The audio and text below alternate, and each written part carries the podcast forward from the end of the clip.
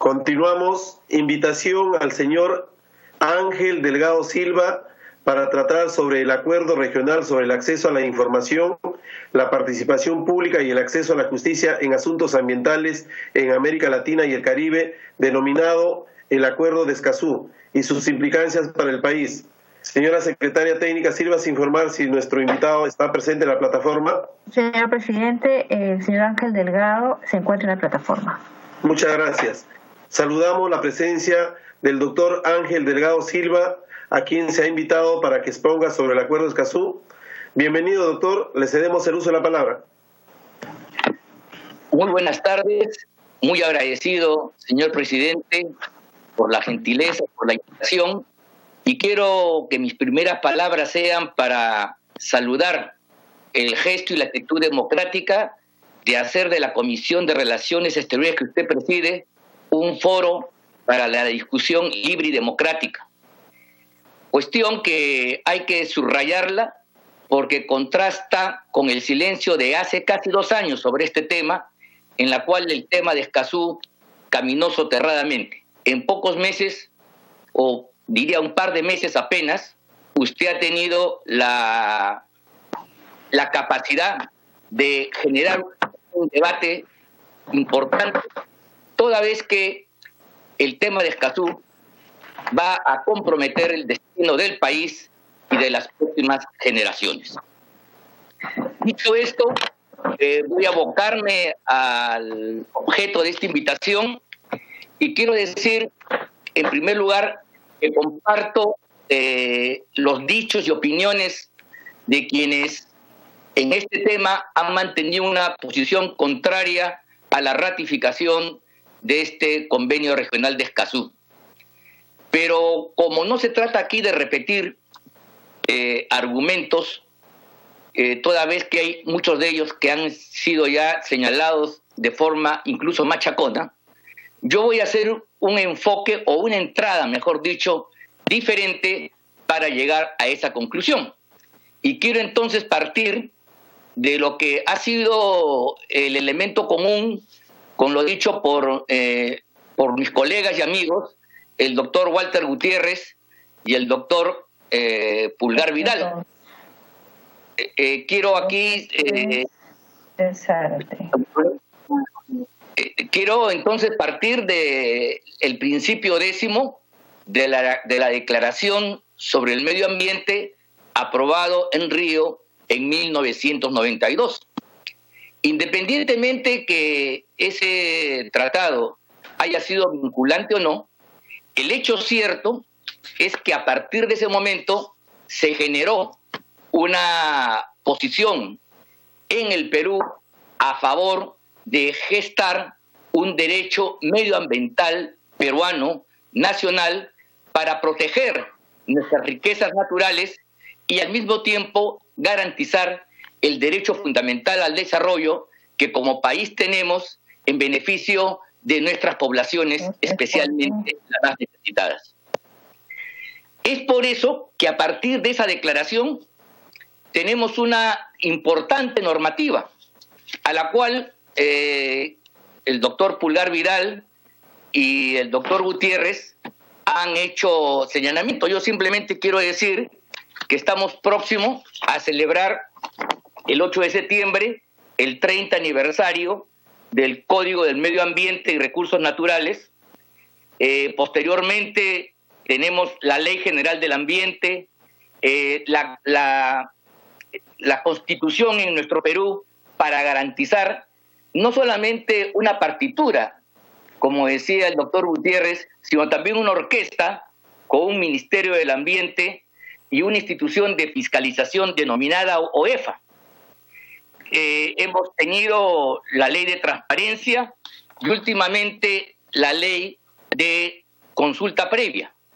Todos ellos eh, constituyen un armado, una arquitectura jurídica destinada a proteger el medio ambiente, pero, y esto hay que decirlo con claridad, también a incentivar un desarrollo sostenible, de modo tal que el Perú, beneficiado por la madre naturaleza, con, con, una riqueza en materias primas y recursos naturales, pueda hacerlo, pueda aprovecharlos en servicio de su, de su desarrollo y para buscar el bienestar de todos los peruanos.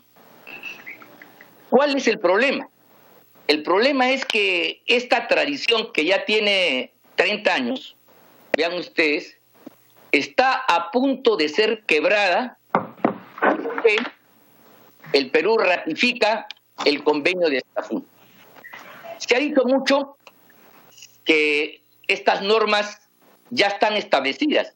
Es verdad, el derecho al acceso a la información, el derecho al acceso a la participación en la toma de decisiones y el derecho al acceso a la justicia, estos tres derechos están plenamente establecidos en la legislación nacional y tienen un desarrollo importante y tienen una traducción en la labor que cumple y desarrolla el, Ministerio del Ambiente, OEFA en el campo administrativo y las instancias judiciales en lo que le compete.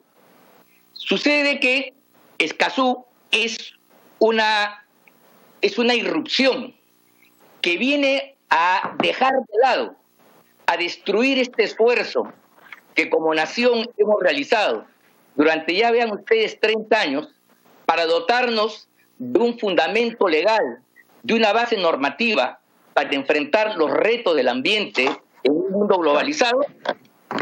Eh, de esta manera, de esta manera eh, este esfuerzo, repito, se ve desplazado. ¿Por qué? Porque el convenio de Escazú viene a sustituir no los derechos, sino la regulación de los mismos. 14. Señores congresistas, si ustedes tienen a la mano el acuerdo, van a ver que los artículos que tienen más o menos un total de 20, 25 o 30 incisos, modifican radicalmente las normas relativas al derecho de información. Esto es, están en contradicción con lo estipulado en la ley de transparencia. Y si ustedes analizan el derecho relativo a la participación en la toma de decisiones medioambientales, ustedes van a advertir que, por ejemplo, la ley de consulta previa que se aprobó el año 2011 y que sirve para que nuestros hermanos eh, aborígenes puedan eh, ser consultados y puedan opinar en aquellos proyectos de desarrollo que les competen, van a ser dejados de lado y van a ser sustituidos in toto, completamente por una legislación que está contemplada en los artículos 3, 4, 5, 6 y siguientes del Tratado de Escazú. Este es un tema que hay que subrayarlo, porque no se dice. Se dice una parte, que están los derechos, pero la regulación es completamente distinta. Y a mí me sorprende entonces que sin hacer una crítica a la legislación existente en el Perú en materia de información y en materia de, acceso a la participación, se pretenda borrar de un plumazo la debida discusión estas, normas y eh, como un cassette que se compra en la calle y se pone en un televisor, tener una película completamente distinta. ¿Y por qué digo esto? Porque, por ejemplo, los derechos de acceso a la información y el derecho a la participación a través de la regulación de Escazú están desnaturalizados. Se ha exagerado sin límite sus alcances. Y ustedes saben perfectamente que la mejor forma de denigrar y acabar con un derecho es exagerándolo sin límite. La libertad, bien precioso para todos, cuando se exagera y no tiene fronteras, se convierte en, una, en, un, se convierte en un libertinaje. Y incluso cuando el principio democrático es exacerbado sin ningún tipo de contrapeso y control, se deviene en la anarquía, en la oclocracia, en la oclocracia como diría hace mucho tiempo el famoso Aristóteles, que estudiaba justamente cómo las distintas formas, cuando se escapan del justo medio, de la templanza y se exageran sin razón, devienen en su contrario. Y entonces, cuando la democracia es exagerada, exacerbada, sin límite alguno, inclusive con ánimo tendencioso, se provoca la anarquía y la anarquía abre la puerta a las tiras, que es justamente lo contrario a lo que la democracia quiere hacer. Y esto hay que decirlo con toda claridad. analicemos rápidamente los temas de información. En el artículo correspondiente se lee que, eh, el Estado debe garantizar la, la información bajo el principio de máxima publicidad. Este es un concepto extraño en nuestra legislación. O sea, no hay límite alguno.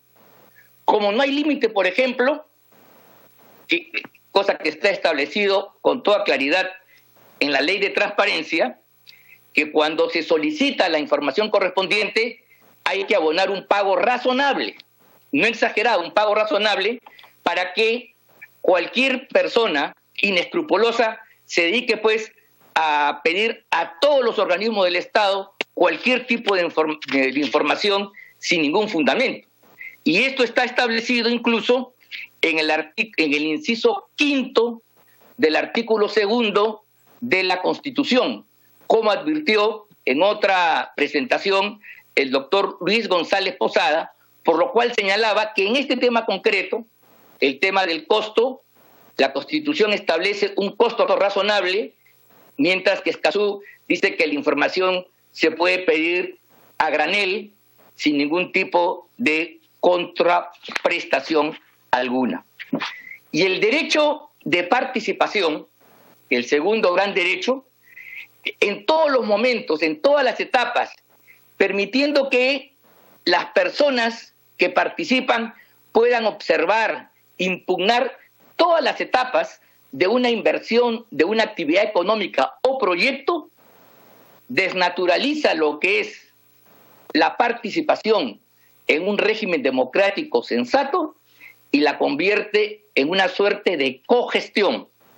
Y de ese punto de vista, estoy de acuerdo con lo dicho totalmente por el doctor Víctor García Toma, cuando decía que aquí lo que se está haciendo es cambiar la naturaleza política del régimen peruano que se basa en el principio de la democracia representativa, cuya mejor expresión son ustedes, señores congresistas, que mediante el voto popular representan a toda la nación.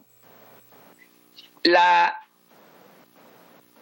la idea de arrumbar o dejar de lado la democracia representativa por una democracia directa que suena bonito es una cháchara que hemos escuchado a los países del ALBA y que en Venezuela ha servido de argumento para destruir la democracia realmente existente.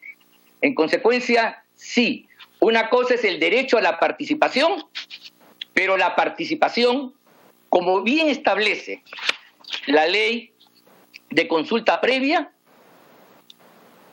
tiene que tener como fundamento el permitir esa presencia necesaria de aquellos que son implicados, como por ejemplo los pueblos aborígenes. Pero si aplicamos la regla de Escazú, esto cae por, por, por esto cae por tierras, esto vuela por los aires, porque un concepto de público. Vean ustedes la diferencia. Mientras que en la ley de consulta estamos reconociendo una facultad, una potestad de nuestros pueblos originarios que están vinculados al medio ambiente, ahora es el público.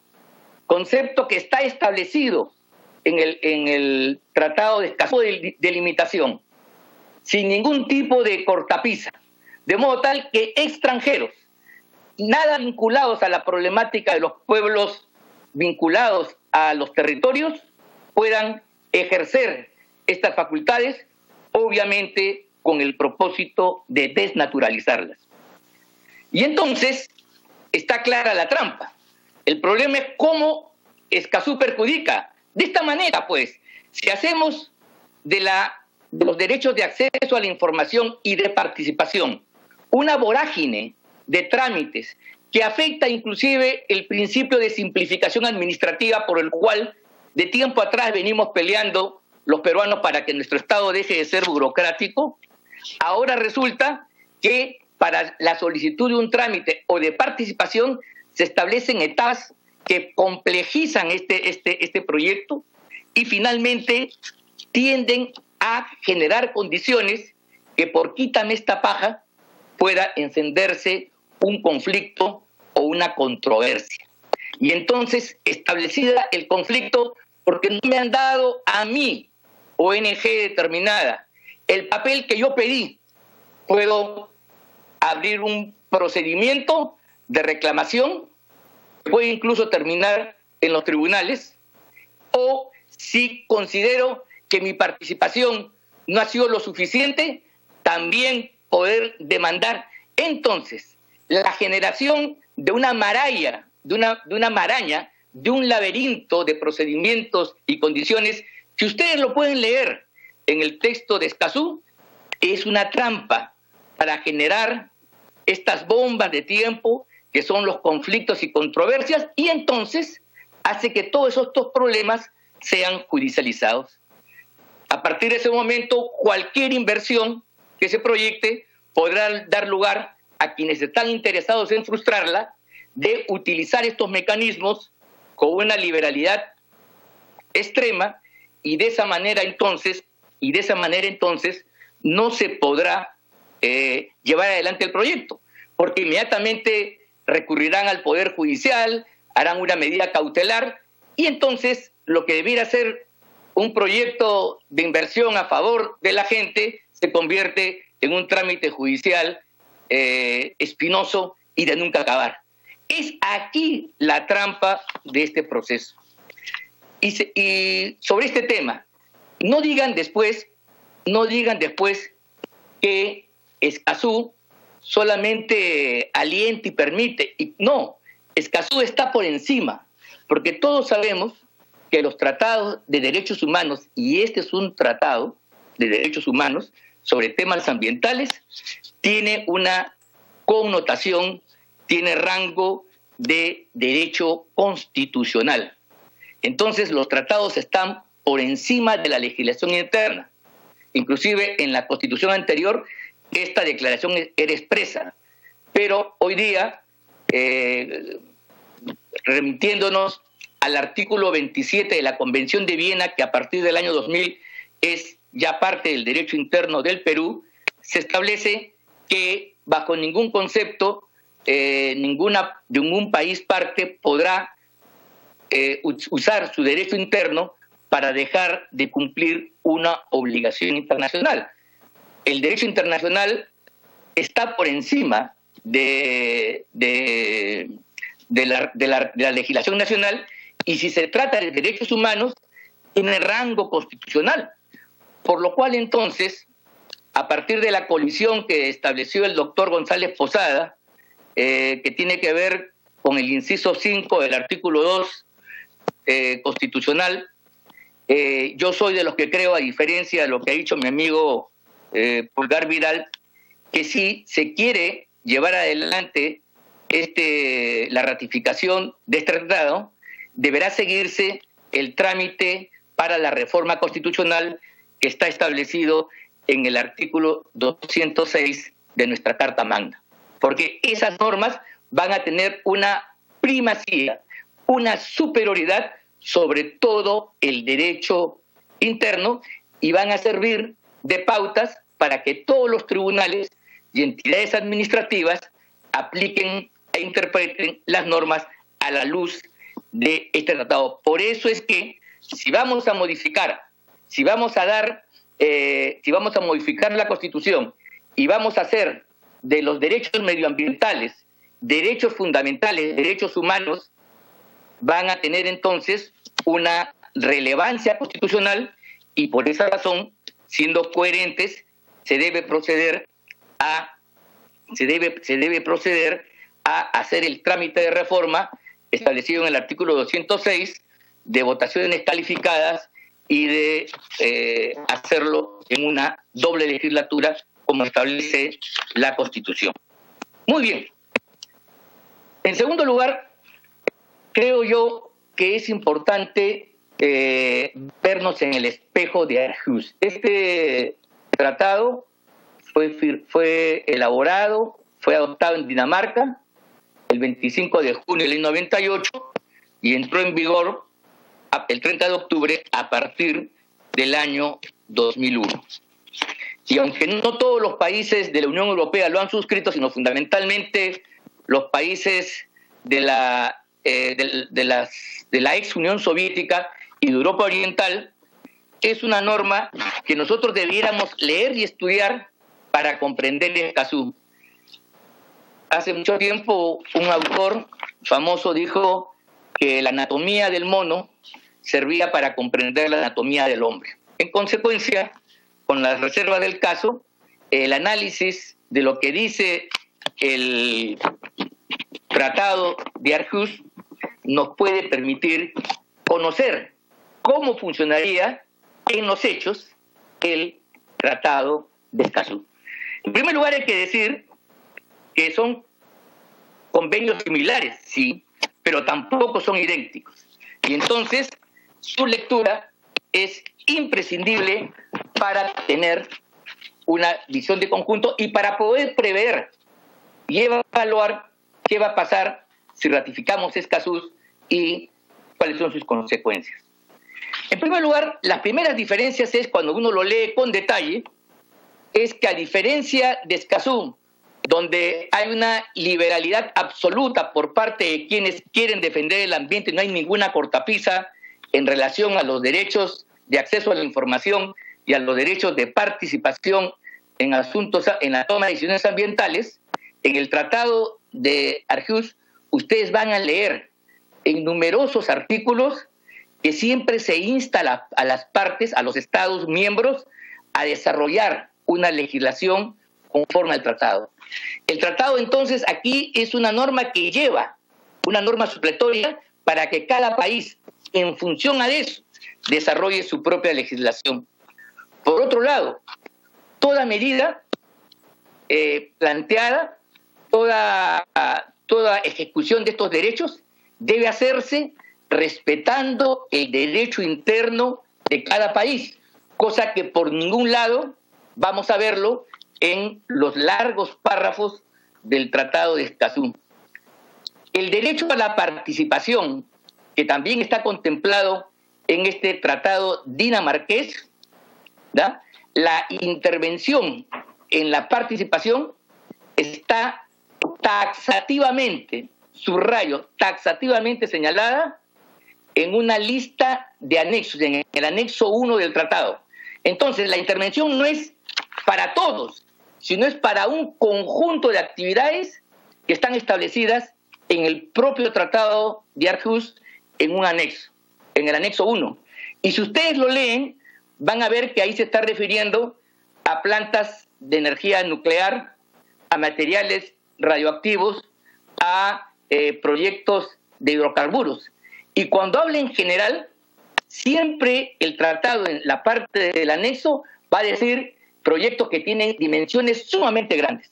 Esa limitación, esa lista en los cuales el derecho de participación se puede ejecutar, no existe, no existe para nada en el Tratado de Escazú.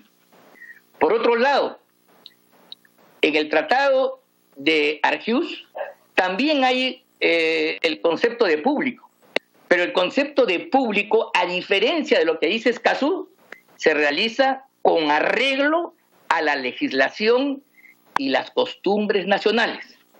En ningún momento se permite que cualquiera, sea así extranjero, pueda venir a intervenir en los derechos de información y participación y de esa manera poder bloquear, de esa manera poder bloquear el, desarrollo de una actividad que va a generar beneficio para nuestra población.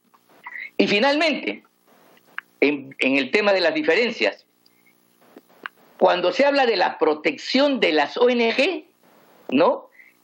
Pueden ustedes leer el artículo y es una protección genérica. No se da el estatus casi diplomático que van a tener las ONGs, donde, entre otras cosas, pueden circular libremente.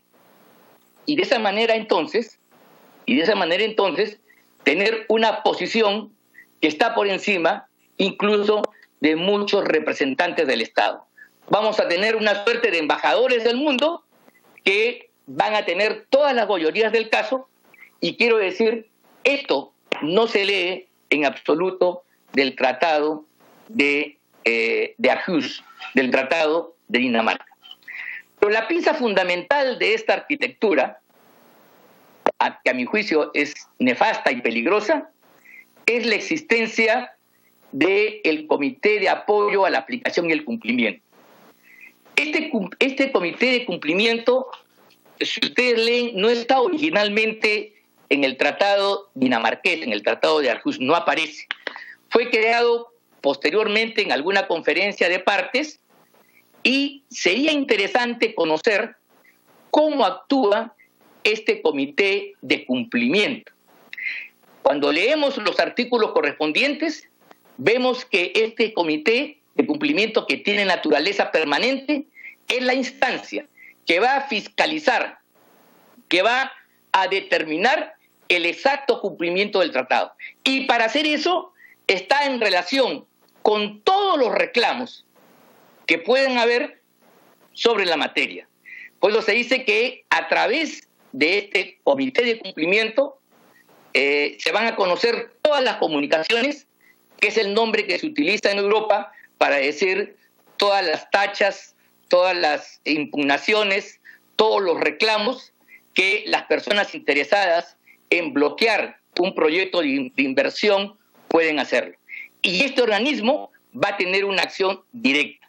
Y por otro lado, eh, va a hacer recomendaciones, ¿no? Y estas recomendaciones llevan a tener pronunciamientos que si bien es verdad que no son vinculantes, tienen una fuerza decisiva para un país determinado.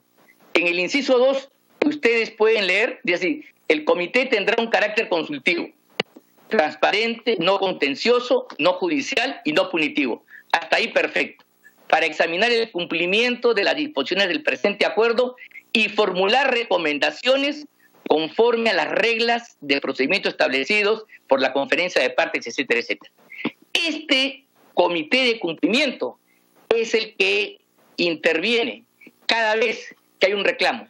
Y en consecuencia, esto significa que los representantes de este, este organismo van a estar permanentemente presentes en el país, eh, evidentemente no sacando la cara, creo yo, por los intereses del país, sino protegiendo aquello de que desde su punto de vista ideológico eh, constituye una suerte de defensa eh, mal entendida del ambiente que lo que busca en, toda, en todo momento es paralizar. Entonces, este, este artículo 18 y este comité de apoyo, que ha pasado un poco desapercibido en los análisis que se han venido haciendo hasta, el momento, yo lo quiero poner en primer plano.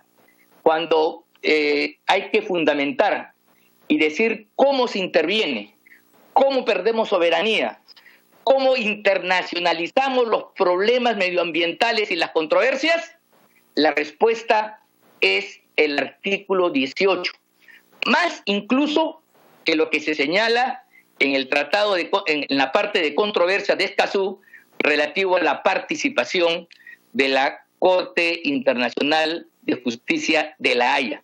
Porque como es de público conocimiento, la Haya solamente conoce los conflictos entre estados, pero este comité va a conocer todas las reclamaciones del público. Acuérdense del concepto público, que son todas las ONGs, personas individuales o jurídicas que tienen interés genérico en la protección del ambiente y entonces tienen en este comité el primer el primer espacio para poder hacer valer sus derechos y, por supuesto, bloquear en la práctica cualquier tipo de inversión. Y de ahí, de ahí, como sucede en el caso de Arjus, este, este comité de cumplimiento y apoyo canaliza para que, en el caso que la controversia se, se judicialice, sea de conocimiento de la Corte Interamericana de Derechos Humanos que tiene eh, su sede en San José de Costa Rica. ¿No? Esto es bien importante decirlo.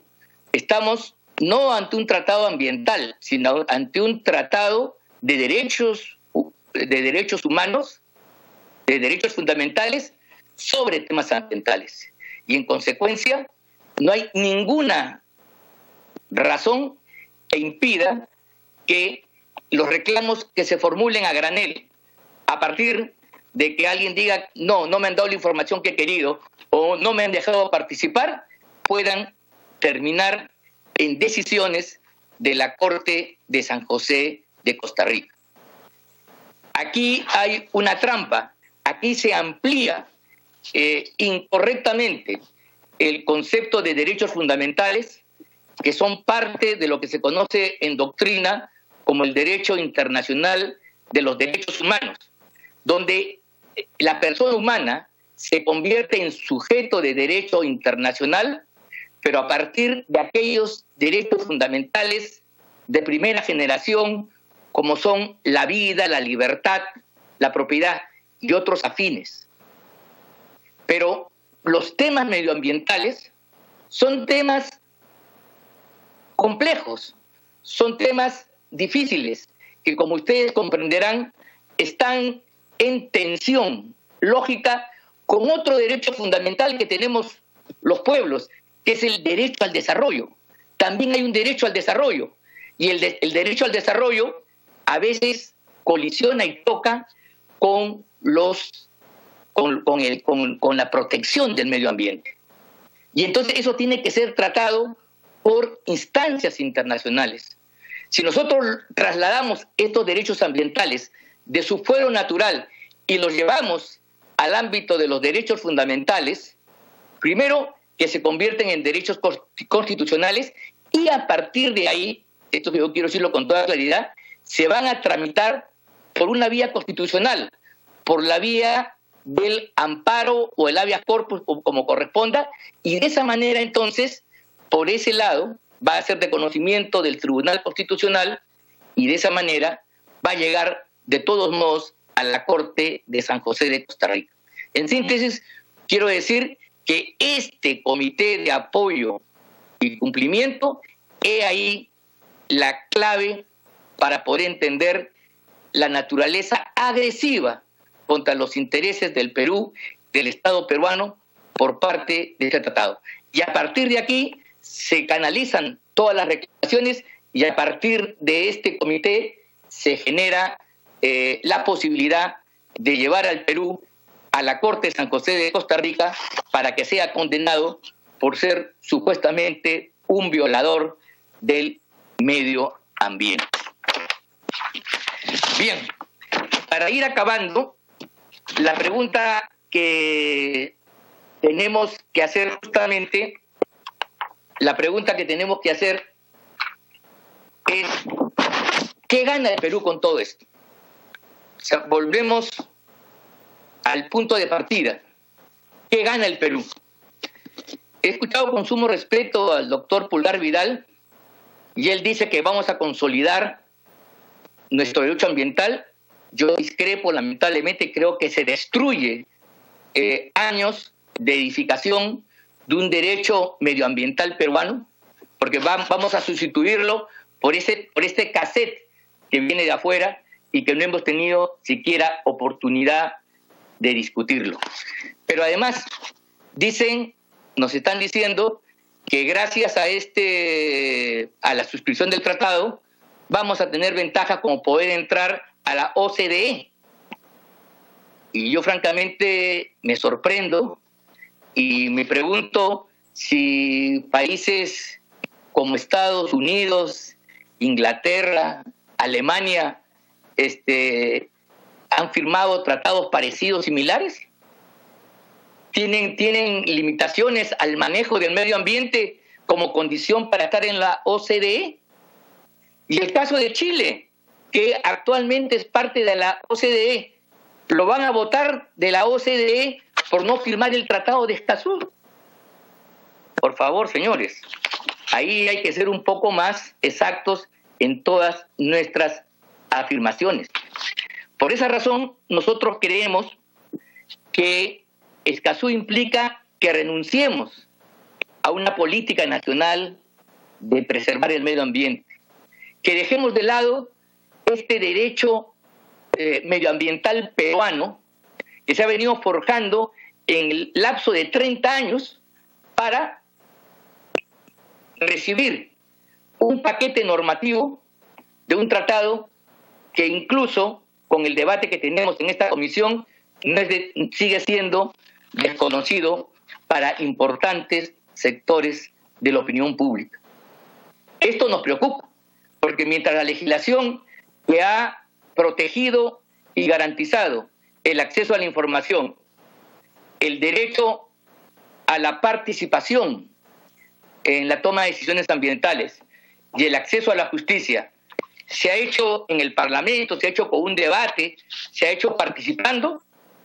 Ahora, eh, solamente gracias al doctor eh, Gilmer Trujillo y a la generosidad de ustedes, miembros de la comisión, tenemos un espacio para poder debatirlo, porque como dije al comienzo, en dos años, desde que se adopte el tratado y se firma por parte de la ministra de Ambiente de entonces, esto ha permanecido totalmente soterrado, escondido, a pesar que reclamamos el derecho a la participación como una gran bandera.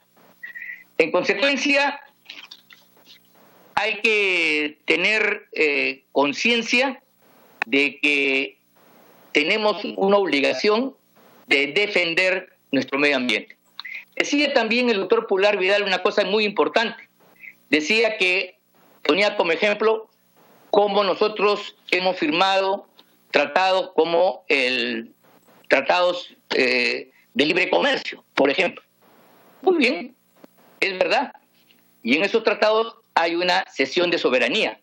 Pero en esos tratados, escuchen bien, escuchemos bien, hay, son tratados sinalagmáticos. Son eh, como unos contratos en que las partes intercambian beneficios.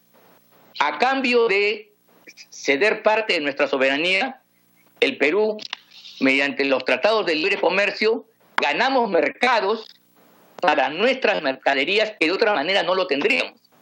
Entonces se puede discutir, pero yo quiero que ustedes vean el balance entre una acción y una reacción. Si yo cedo, tengo un beneficio. Pero en cambio en el Tratado de Escazú no hay beneficio medible en esos términos. El Tratado de, Escazú, como dice la doctrina, no tiene un carácter sinalagmático, sino es una suerte de restricción al propio Estado peruano y al, a la nación peruana para que no pueda eh, ejercer a plenitud y soberanamente el derecho a aprovechar racionalmente los recursos del medio ambiente y a producir políticas de desarrollo y bienestar para nuestros pueblos. De eso, de eso, de eso se trata. No eh, y, eh, eh, o, sea, o sea, Escazú es un corsé que nos estamos poniendo nosotros voluntariamente. Es una especie de soga para amarrarnos y no poder explotar. No tenemos beneficio con nadie más, porque ya he, he demostrado que eso de la OCDE y otras cosas que nos dicen, que nos vean bonitos en el exterior, no es verdad, por lo menos para otros países que han sabido que han sabido respetar mejor sus derechos. Y por otro lado, yo no entiendo por qué tenemos que renunciar a nuestro derecho nacional medioambiental construido en todo este tiempo, esa tradición jurídica importante donde tanta gente ha participado, entre ellas el doctor Pulgar Vidal, para someternos a los vaivenes de los intereses de las grandes potencias, porque el escenario global internacional está lejos de ser un paisaje idílico, un escenario pacífico donde todos son buena gente. Ahí hay intereses imperiales, por supuesto que sí. Por eso es que las grandes potencias no firman este tratado ni ningún otro. No se someten en, y para tener libertad de acción. Y somos más bien los países del sur, los países que tenemos un mayor grado de desarrollo y no tenemos esta fuerza, a los que se nos obliga y se nos mete en un discurso globalista para que eh, nos globalicemos. Pero nos,